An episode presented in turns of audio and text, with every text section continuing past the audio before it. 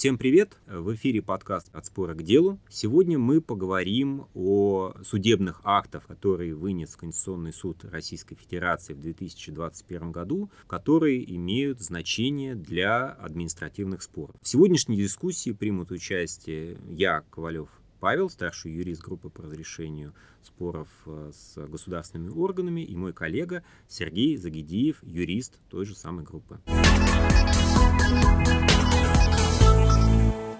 нужно начать с того, чтобы сделать такую небольшую вводную, вообще полномочия Конституционного суда и насколько а, его судебные акты влияют на развитие законодательства. Причем не только административного, но и, и налогового, и таможенного, ну, какого угодно. Значит, действительно, у Конституционного суда достаточно большой перечень полномочий. Он действительно может решать очень серьезные вещи на уровне всего государства, но большую часть времени Конституционный суд рассматривает заявления физических лиц, юридических лиц в отношении конституционности определенных норм. То есть если заявитель считает, что в его конкретном деле норма была истолкована, применена не в соответствии с Конституцией Российской Федерации, у него возникает возможность и право обратиться в Конституционный суд, чтобы Конституционный суд рассмотрел эту конкретную норму и установил ее конституционный смысл. Это очень важная такая опция Конституционного суда. Конституционный суд очень много выносит определений, постановлений именно вот в рамках этих полномочий, и он позволяет корректировать или устанавливать смысл конкретных положений законодательства, что, безусловно, потом применяется при рассмотрении споров с государственными органами, в арбитражных судах, можно ссылаться на судебные акты Конституционного суда, не только применительно конкретной норме, да, но и в целом, если Конституционный суд установил какие-то общие подходы к толкованию законодательств. Поэтому судебные акты Конституционного суда, они имеют очень важное значение для правоприменения в Российской Федерации, и мы в своей практике э, несколько раз использовали эту опцию. Тоже важно обратить ваше внимание, что обратиться в Конституционный суд возможно только при определенных условиях. То есть не может заявитель просто посчитать, ну что-то я думаю, что вот какая-то конкретная норма, она не соответствует Конституции. Схожу-ка я в Конституционный суд, пускай он мне разъяснит, как эту норму правильно толковать. Так это не работает. Нужно пройти обязательный судебный порядок. То есть если норма, которой столкнулся заявитель, применена в его судебном деле, то есть он уже отсудился в, там, в суде общей юрисдикции, в арбитражном суде, и, э, соответственно, судебные органы дали определенное толкование этой норме, которую заявитель считает неправильной, он имеет право уже как последняя инстанция обратиться в Конституционный суд, чтобы все-таки найти правду и доказать, что его позиция, его видение нормы, оно все-таки правильно, а э, правоприменители, они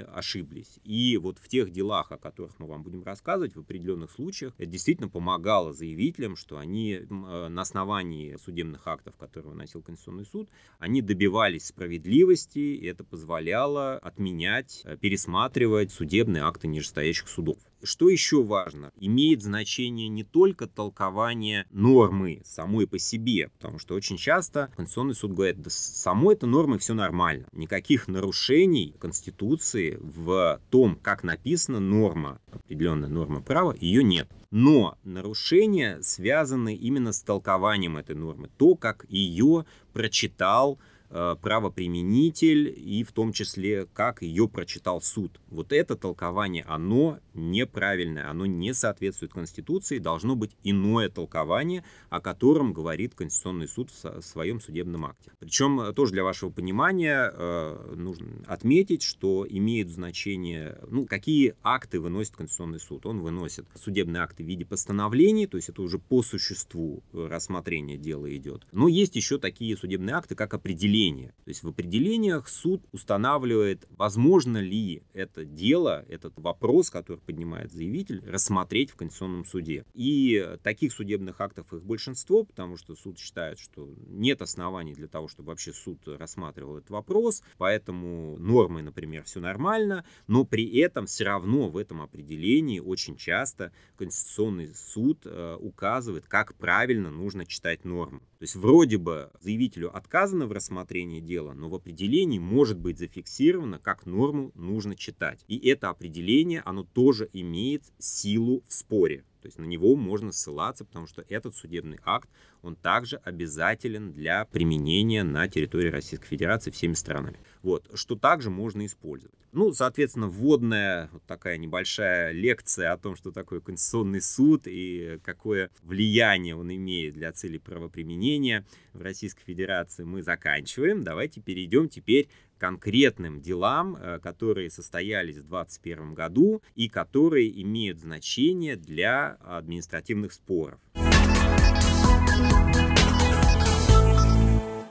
Ну, мы начнем э, с первого дела. Э, касается следующей ситуации. Компания, юридическое лицо, обязалась поставить запасные части по госконтракту. В этом госконтракте были определены конкретные сроки, когда необходимо поставить эти запасные части.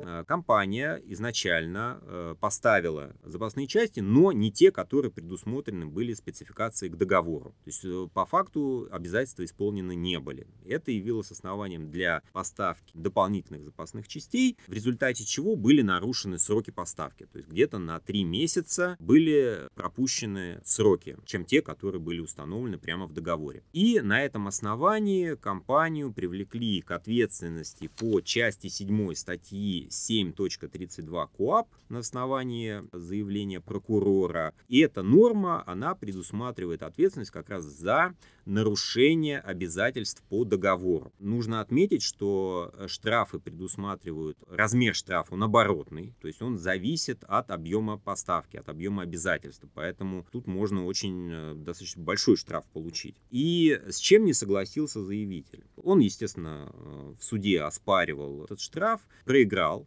во всех инстанциях и потом обратился в Конституционный суд с такой проблемой. Он посчитал, что вот эта норма части 7 статьи 7 732, она устанавливает ответственность только в том случае, если обязательство в принципе не было исполнено. Да? Норма таким образом и звучит. За действие бездействия, повлекшее неисполнение обязательства. Но в данном случае обязательство было исполнено. Да? Все-таки, да, пускай с пропуском срока, но через три месяца запасные части поставлены были. То есть обязательство исполнялось. И фактическое нарушение заключается только в том, что были нарушены сроки исполнения этого обязательства. А норма части 7 седьмой, она таких нарушений не устанавливает. Соответственно, ответственности быть не может. Конституционный суд рассмотрел э, этот вопрос в заседании, он принял к рассмотрению и вынес постановление по этому вопросу, где посчитал, что да, э, вот чисто с юридической точки зрения, если мы обратимся к гражданскому кодексу, то в принципе это вещи разные. Неисполнение обязательств и нарушение сроков исполнения обязательств. И могут быть даже разные последствия от этих нарушений. Но с точки зрения административного э, законодательства и привлечения к ответственности можно все-таки рассматривать нарушение сроков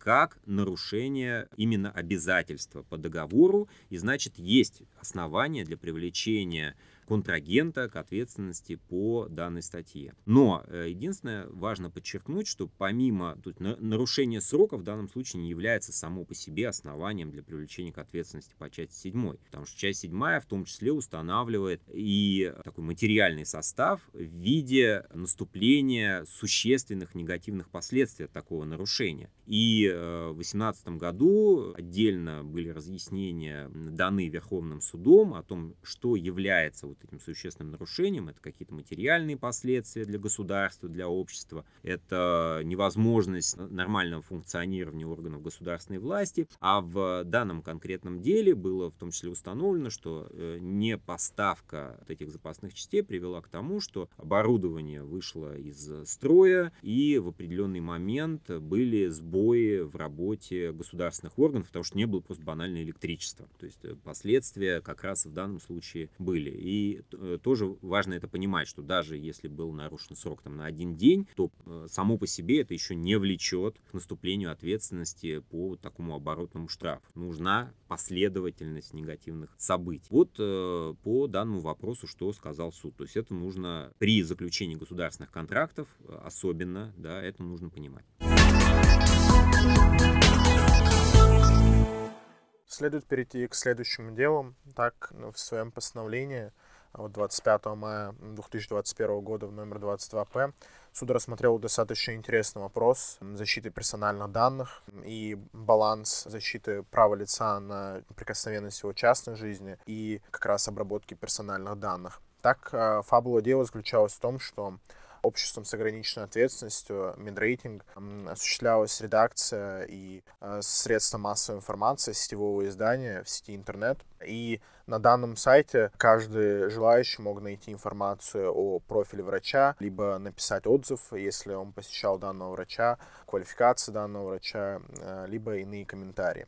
Однако гражданкой ГЭМ был подан иск против э, данного сетевого издания с требованием возложить обязанность на данное сетевое издание удалить информацию и иные порочащие сведения о ней, также удалить ее профиль с этого сайта и возложить обязанность э, компенсировать моральный вред в размере 150 тысяч рублей. Это обосновывалось тем, что, во-первых, у данного э, средства массовой информации не было права обрабатывать персональные данные. Также в отношении гражданки Г были написаны комментарии, которые носили уничижительный и оскорбительный характер. Не было никакой возможности обратиться, как-то опровергнуть данные отзывы или каким-то образом осуществлять предварительную модерацию данной информации. Однако данное решение было также засилено апелляционным определением, и иск был удовлетворен частично, и был возмещен моральный вред в размере 5000 рублей. Однако общество с ограниченной ответственностью Медрейтинг подало жалобу как раз в Конституционный суд для рассмотрения данного вопроса об обработке персональных данных. Конституционный суд в своем постановлении пустился достаточно пространно и изложил данную проблему, сравнивая раз вопросы обработки персональных данных с обязанностью государства защищать неприкосновенность частной жизни, уважение чести, достоинства граждан. Так, как раз-таки средства массовой информации выполняют в демократическом свободном обществе, как раз-таки их деятельность во многом а, может противоречить вопросу неприкосновенности частной жизни, так как это как раз роль средств массовой информации. Однако следует сказать, что в соответствии со статьей 152 ГК обработка персональных данных без разрешения лица не допускается. Как раз на это ссылалась гражданка Г. Однако в этом случае есть исключение. Существует возможность обработки персональных данных и публикации информации о лице, если это а, соответствует какой-то общественной значимости, либо общество выполняет функции средства массовой информации, это необходимо для каких-то творческих, культурных целей. В данном случае общество Медрейтинг преследовало цель опубликования достоверной информации о ситуации в здравоохранении так каждый имеет право получить э, квалифицированную медицинскую помощь, и как раз общество выполняло данную цель, ведя данный сайт, и, соответственно, это соответствовало общественно значимым целям. Однако стоит отметить, что Конституционный суд стал на сторону общества как раз в этом вопросе, сказав, что в данном случае сохраняется как раз-таки баланс обработки персональных данных и неприкосновенность частной жизни, так как публикация данной информации соответствует общественно значимым целям, однако в каждом случае все-таки нужно рассматривать по отдельности. Однако суд обязал общество удалить всю информацию, которая носит порочащий либо уничижительный, оскорбительный характер, так как у юстиции не было возможности а, каким-либо образом опровергнуть данную информацию, либо обратиться за удалением, и это фактически нарушало ее законные права. Также Конституционный суд обязал общество осуществлять предварительную модерацию всех комментариев и отзывов, и таким образом Конституционный суд стал на защиту права лица на а, честь, достоинство и неприкосновенность частной жизни. Да, единственное там, наверное, комментарий по этому делу, что, ну, по сути, э, суд сказал, что должен быть некий баланс, который устанавливается в каждом конкретном деле, э, потому что если здесь речь идет о медицинском работнике, то закон прямо устанавливает, то он как бы становясь э, медицинским работником, он уже автоматически дает свое согласие на то, чтобы быть в публичной сфере чтобы э, те, кто обращается к нему за помощью, больные, да, они бы понимали, какой квалификации этот врач, да, какие отзывы о нем есть э, у других больных, э, как он их принимал, как он их лечил и так далее. То есть это тоже право пациентов знать о качествах и квалификациях лечащего врача. То есть вот тут как раз такой баланс не только частного определенного лица, но и общества. И он должен, конечно же, соблюдаться. А нижестоящие суды, они сначала сказали, нет, отказываем вот лицу. Потом, э, когда Верховный суд сказал, нет, так нельзя, принял прям противоположное решение, что да, мы теперь полностью на стороне вот этого врача и выкидываем все данные из сети о нем. То есть так, так делать нельзя, нужен баланс. Э, основной вывод этого дела. Следующее постановление, оно касается ответственности за валютные операции при наличии санкций. Конечно, тема сейчас очень, наверное, может быть актуальной в свете текущих событий. Но э, если мы сначала рассмотрим фабулу дела, то мы поймем, что заявитель по данному делу, господин Кузнецов, он, конечно, прошел достаточно большое количество кругов ада, прежде чем нашел справедливость в Конституционном суде, и о его мытарствах можно, наверное, писать отдельную книгу, потому что прежде чем Конституционный суд рассмотрел его дело в 2021 году, он, получается, 7 лет искал справедливости и возможности получения своих денег, которые он потерял еще в 2014 году. Значит, какая была, собственно, ситуация? У э, него был э, вклад, ну, не у него, там, у его э, отца, но, тем не менее, отец ему подарил вклад, который был в валюте, в долларах, которые были на счетах Транскапитал банка. В 2014 году этот вклад закончился, и наш заявитель, он обратился в Транскапитал банк, чтобы этот вклад был переведен в другой банк, а именно в Мособлбанк. Вроде достаточно стандартная операция, с которой может столкнуться каждый из нас абсолютно. А, но в момент перевода этих денежных средств э, на Мособлбанк уже были введены санкции. Это вот 2014 год, август.